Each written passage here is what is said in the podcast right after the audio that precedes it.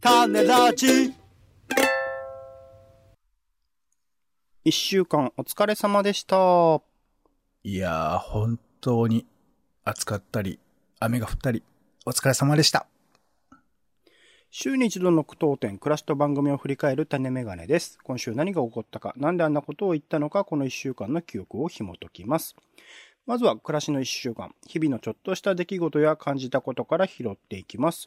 あなたもご自身の一週間を思い出しながら聞いてください。ということで。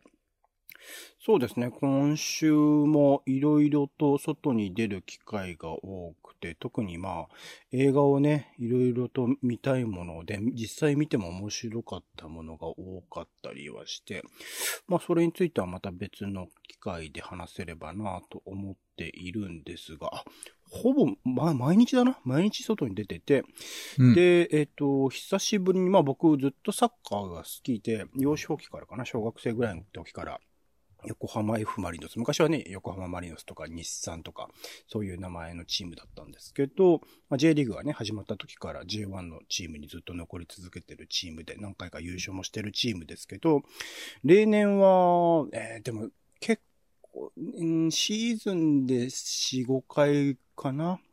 は、この数年は、あの、数年？コロナ禍前まではね、えっ、と、試合を現地に見に行ってて、まあ今も DAZN っていうね、えっ、と、スポーツの配信サービスで見てはいるんですけど、えー、この2年間ぐらいは、まあサッカーがね、休止してた時期、あのー、観客を入れるのを休止してた時期もあったりで、なかなか行けてなかったんですけど、相当ぶりでスタジアム、日産スタジアムという横浜 F・ マリノスの本拠地に見に行きまして、やっぱり、生で見ると全然違うなっていうのはすごく大きく感じましたね。お客さんはどんな感じでした？お客さんはまあ普通に入ってるんですけど、声出し、普通、普段はね、あの、応援とかは声を出して、えっ、ー、と、声でやってるし、観客席もね、いろいろとワイワイしてる感じですけど、今はあの、お客さんすごく、特に今マリオス、マナーがいいんですよ。お客さんのマナーがいいので、あの、全然声が、あの、声出しをしないし、あの、な、まあ、あの、点が入った時にね、ちょっと漏れてしまう感じの声が、なんか逆に愛おしいというか、こう、心地よい感じがあったりするんですけど、うん。なんかまあそういうのも含めて感じられるの、あの普通のあの放送とかだとなかなかそういうのって感じられたりしなかったので、やっぱ現地に行ってこそこういう味わいはあるし、ゴールが入った瞬間のこう熱の一気に上がる感じとかっていうのはやっぱ現地ならではだなと思ったので、また実は来週もね、あの国立競技場、新、新しくなったね、国立競技場で、まあアウェーの試合にはなるんですけれども、えー、マリノス戦あるのでそれも現地に見に行く予定で、まあ国立競技場自体僕行くの初めて、新しくなってからはね、初めてなので、ちょっとそれも含めて楽しみですが、また、こういう風に現地でね、サッカーが見られるようになる。しかもまあこれから、えっ、ー、と、次の次の試合からかな、声出しも OK になるっていう話なので、ちょっとね、感染が増えてる状況ではありますけれども、そこら辺も、お加味しながら、一応、あの、最低限気をつけながら、でもそういうサッカーのね、楽しみ方が戻ってくるっていうのはすごく嬉しいなっていうことを改めて感じた、えー、一週間でしたかね。はい。ちなみにさ、うん。声出せるってなったら、オレンジさんはどういうことを叫ぶわけ？僕は何も声出さないです。ずっとコロナ禍前から全然声出さないです。ああ、その、え、点が入った時とかさ。あ、まあ、わーとか言うかもしれないですけど。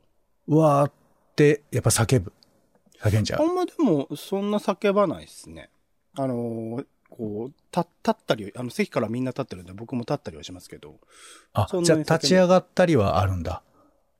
そうですね。今日、今回も立ち上がってましたよ。4点入ったんですけど、全、全4点。えー、やっぱ入った瞬間はこうガッツポーズで立っちゃうみたいな感じなんだね。そうですね。そういうものですね。ああ、そう。やっぱり、なんだろうね。不思議だね。な、なんで立ち上がっちゃうんだろうね、あれね。あ、ポンさんも立ち上がる瞬間あるんですか？いやいや、俺、ほとんど干渉とか行かないからさ。そうそう、そう聞いてたから、あるのかいや、だから。人がないって言ってたから。多くの人はそうじゃない？はいはいはい。だから、人間ってなんで立ち上がるんだろうなと思ってさ。なるほどね。はい。まあまあそういう、まあまあでもいいね。そういう、なんか興奮状態になれる場所っていうのが、スタジアムってことだもんね、うんきっとね。できたというところで嬉しいところでございますが、ポンさんどうでした、一週間。全然僕どこも行ってないよ。俺の 行き場所といえばサミットだけだよ。それは意識的にですか？それとももうどうしようもなくてって感じですか？意識、なんか忙しかったってのもあるのかなほー。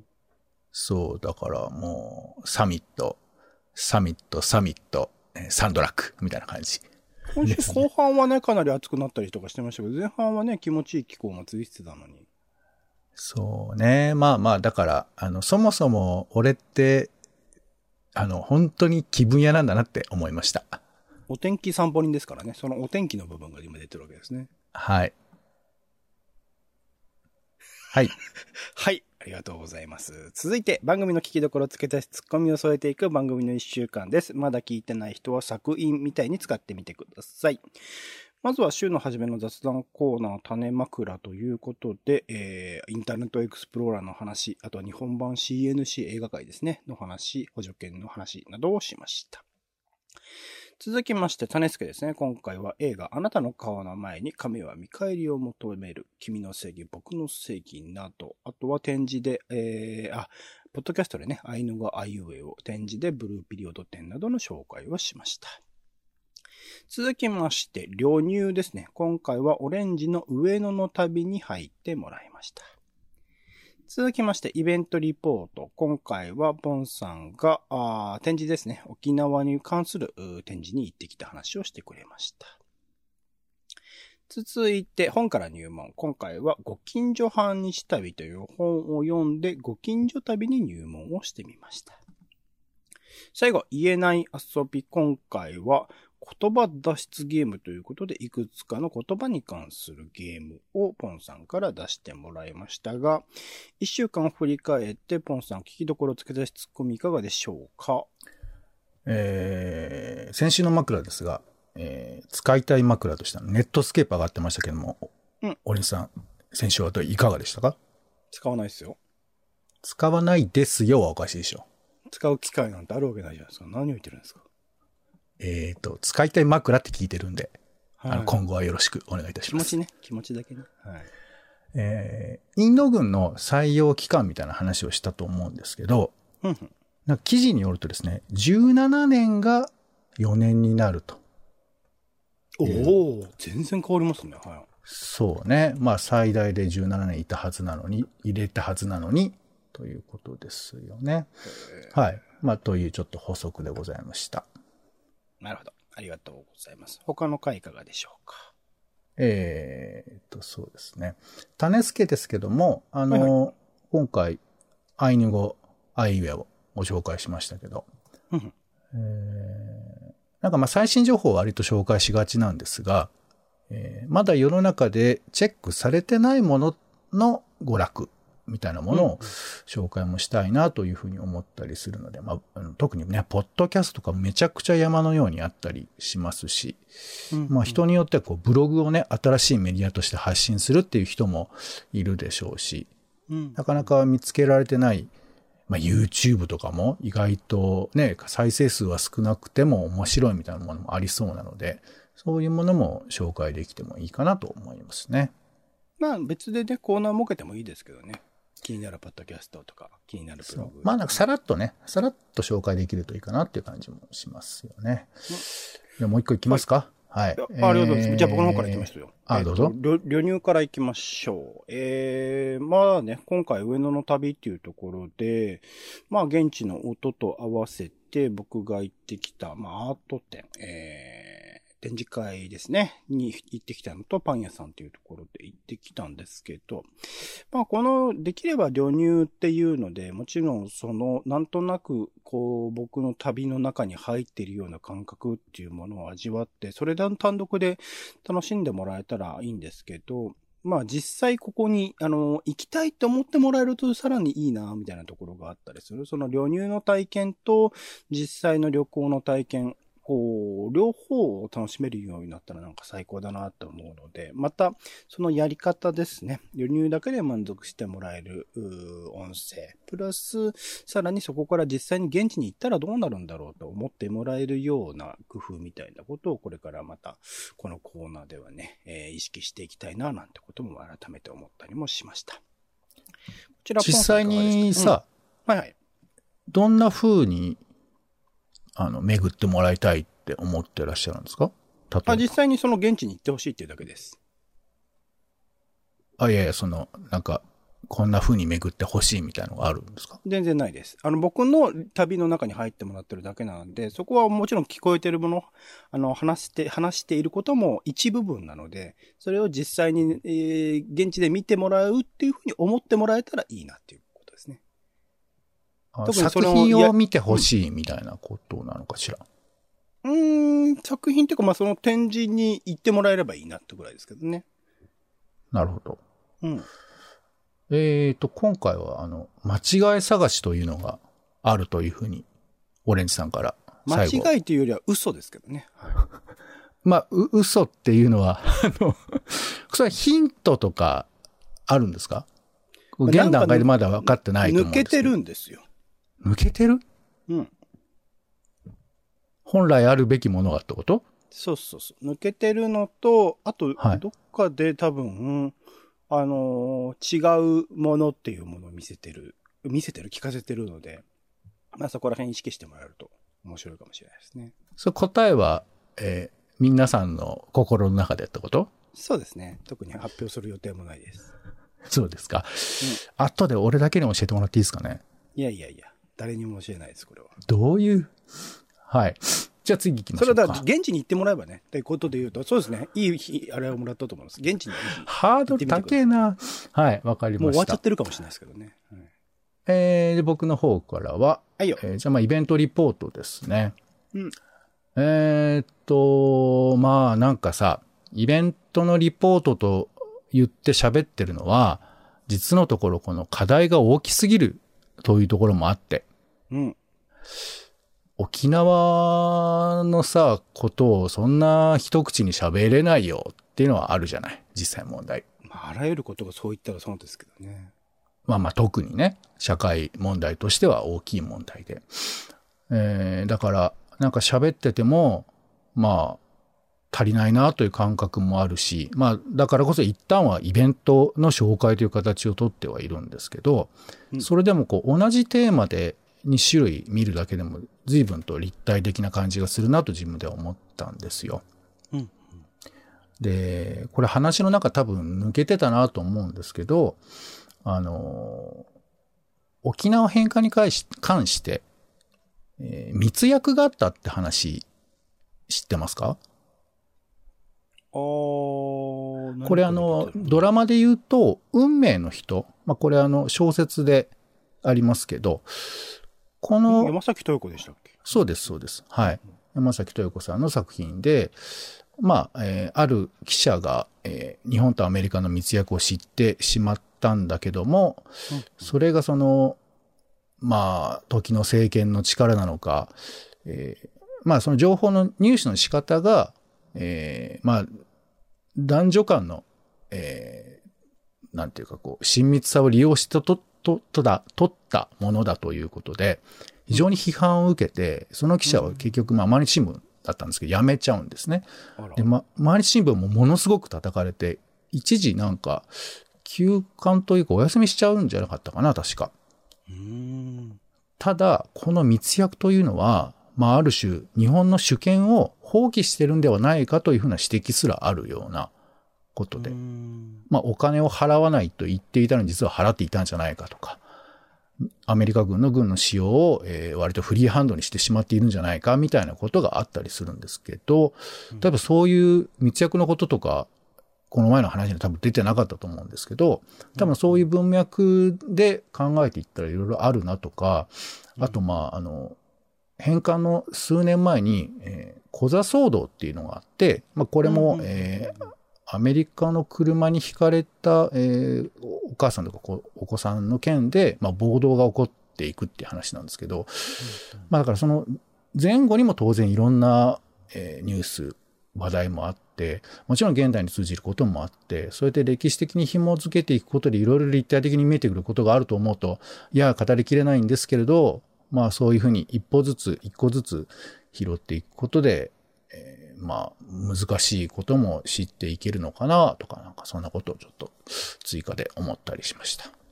うんうんまこういう、なんか、共通するテーマとか、共通するものっていうものを一つなんかまとめていくと、こういう、まあ、展示二つだけじゃなくてね、他にしらさ、今、ポンさんが調べてみたような、あのー記事の情報、書籍の情報とかを、なんかまとめて一つにまた、今回のね、沖縄のみならず、いろんなテーマでやっていくのも、なんか、野良大学的な意味合いのあるものになるような気がするので、なんかそういうのもまた期待して、そういうのまとめてね、ポンさんいろんなとこ行ってると思うので、まとめて話してもらえるといいかもしれないなと思ったりもしましたかね。はい。えー、あとは、本から入門ですね。ご近所旅ということで、まあ、あの、普段からポンさんも含め僕もやっていることを、改めてまあ定義づけ、こういう本とかでね、定義づけしていたりするので、そういう定義づけをすることによって、さらにそのやり方、選択肢みたいなものを増やしたりとか、あとは奥行きを持たせたりするみたいなことっていうのは結構大事な気もするので、新しいもの、新しいテーマ、外のイベントとかっていうものをどんどん求めていくだけでなく、普段日常生活の中でやっていることを、まあ、ポンさんのね、前のトイレットペーパーの人とかもそうかもしれないですけど、なんか定義して深めていくっていうのは結構大事な気がするなっていうことを思ったので、こういう、そういう日常生活の中でやってることに関する本ってあまり手に取りづらいような印象もあるかもしれないけど、当然それの本を書くにあたって、その著者の方もものすごく調べたりとか考えたりとかして、一冊にまとめてたりするので、そういうものを使いながらやっていくというのが、まあ一つまた本から入門のね、あり方として新しい手法としてあるような気がしたので、そういうものもちょっと意識していきたいなと思ったりもしましたね。ポンさんどうでしたか？こちら本から入門。散歩アイディアなんですけど、うん。この地面の、この、なんつうのかな。ブロックとかさ、板目がどういう風に配置されてるかっていうことに着目して散歩するっていう、うんゆ床散歩っていううんうんうんうんうん。面白のいとか、あとまあ、これは割と有名ですけど、あの電車の下って、あの、レンガ作りで、えートンネルだとか、アーチが作られたりしているところってあるじゃないですか。新橋の方とか、えー神田の方とか。これってね、結構何種類か種類があるんですよ、レンガって。へーこれ時代によってドイツ式だったか、えーなんとか式だったかっていうのが分かれてるんですけど、そういうレンガで歴史を見るっていう視点とかあるのかなとかね。うんうんうんうんあと、給水塔って時々見ますよね。ドーンって高いやつ。うん。うんうん。あれって何って思うじゃん。高いなって思うだけだけど。みたいに、こう、いろいろね、散歩のアイディア出したくなるなって、うん。えー散歩じゃないんですけどね、旅なんですけどね。ご近所旅の話え、もうそうういう、あんまりダメ出しする感じにしないでよ。ダメ出しするみたいな。散歩じゃないよっていう回だったんですけど、なんかまた散歩の話になってるから。いやいや、違う違う、テーマを持って歩くって話でいいんでしょ？でも、あの、旅なんでね、あくまで。その言葉、いや、まあ、あの、あんそういうまり俺が、ま、話をした回だったのに。いや、それ、さ、まあ、散歩みたいなもんじゃん、ご近所歩くんだから。でそれにどうテーマをつけるか今回の方の大事だったって話だったのに。た、うん、まあまあ、えっ、と、同じことだと思いますけどね。旅というか、その。散歩と旅の違いの話も序盤にしてるので、それはぜひ聞いてくださいね。えーまあ、えーそんな、あんまり怒らないでよ。優しくやろうよ。根底から覆すような話をし覆しては全然いないです。はい、よく。いや、やろうとしてることは面白いと思います。はい。別に良かったでしょ？アイディアは。うん、間自体は面白いんですけど、散歩って言われちゃうと、何だったんだろうなって感じがしちゃうんで。じゃあ、全部旅？ね旅旅旅？はい。はい。旅って思うならちょっとね、もう一回聞いてもらえればと思うので、はい、序盤の方で話してますんでね。はい。はい、他の回どうです？あとはもう一回か。はい。もう一回分。えー、っとですね、言えない遊びということで、えーうん言葉脱出ゲームをしましたけども、はいはい。なんか非常にこれ難しかったなと思いましたね。なんか、うん、うん、うん。あの、普段さ、あんまり考えずに喋っているところがまあ言語だと思うんですけど、うん。うん、ちょっと語弊があるのかな。考えずに喋ってるわけじゃないっていう人もいると思うんですけど、うんでも口をついて出る言葉で生きてるところもあって、まあそうじゃない人もいるのかな。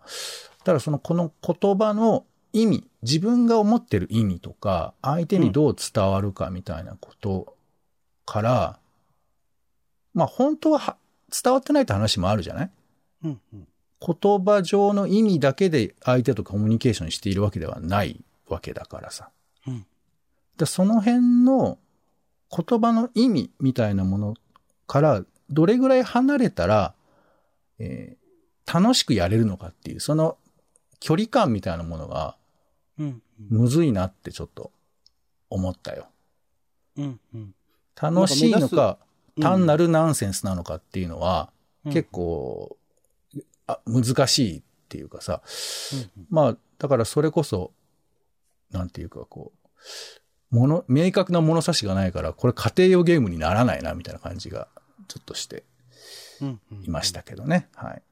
なんか目指すところが何でしたっけ？道端で、あの、叫んでる子供みたいなもんだったと思うんですけど、なんかそこに向かっていくっていう方向なのかみたいなところも含めて面白かったですけど、あちなみに言えない遊びは、えっと、一人でやるってことに限定してるわけではないんですかね？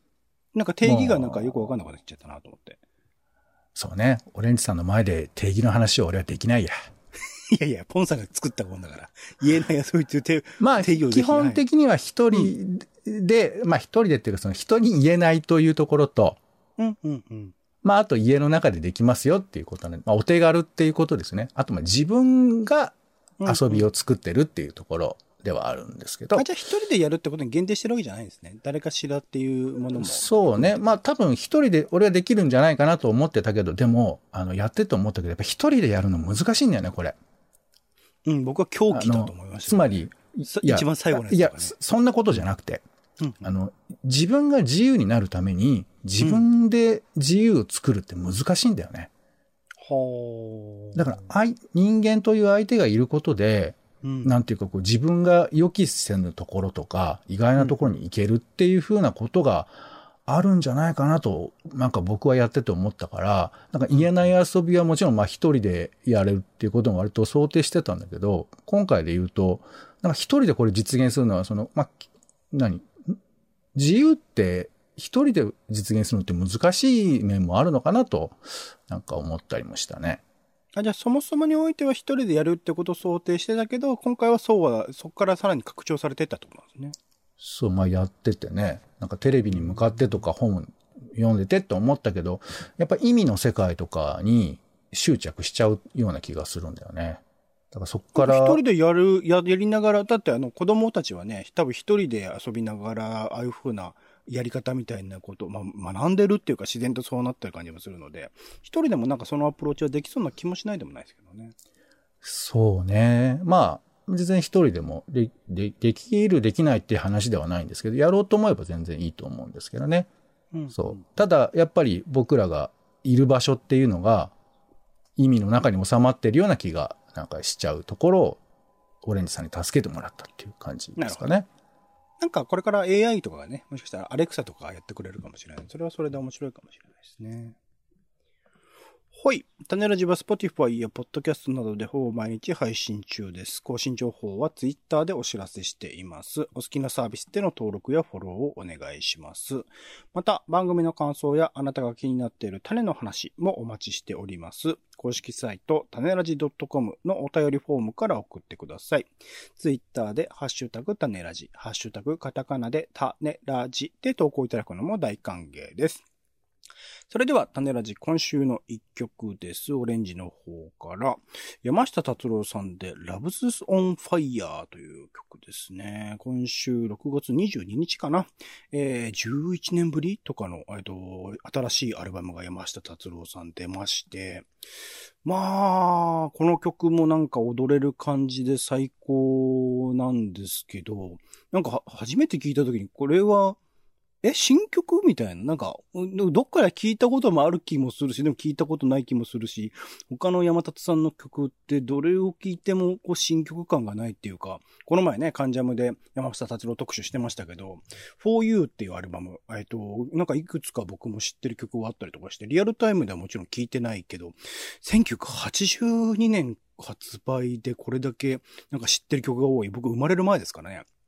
とかっていうのもすごいし、この曲もなんか、令和のこの年に出てる曲なのかみたいなことがわからなくなる感じ。でも、古びてる感じでもないんですよね。もちろん懐かしいんだけど、古びてないっていうなんか不思議な感覚をやっぱ山下達郎さんの曲を味わわせてくれるし、ミュージックビデオね、これであるんですけど、これもなんか、ちょっと古くせえ感じもするんだけど、今時で、今ね、一応最先端で活躍されてる河合由美さんという女優さんを起用してたりとかして、なんか、ほんと不思議な立ち位置を山下達郎さん作ってる。この前クリスマスイブのミュージックビデオとかも数年前に広瀬すずさんバージョンでまた作ったりしてましたけど、なんかこの時代性のなさみたいなことは狙っているところもあるんだろうなってね、配信リリースとかはもうしないって決めてるとか、なんかそこら辺のあり方とかも含めて、この改めて山下達郎さんという独自性を味わうのにいい曲だなと思いましたので、ぜひ聴いてみてください。山下達郎さんで、ラブズオンファイヤー。はい。種メガネ以上でございます。今週も一週間ありがとうございました。お相手はオレンジと、人の話はちゃんと聞かなくっちゃダメですね。ポンでした。種ラジまた。また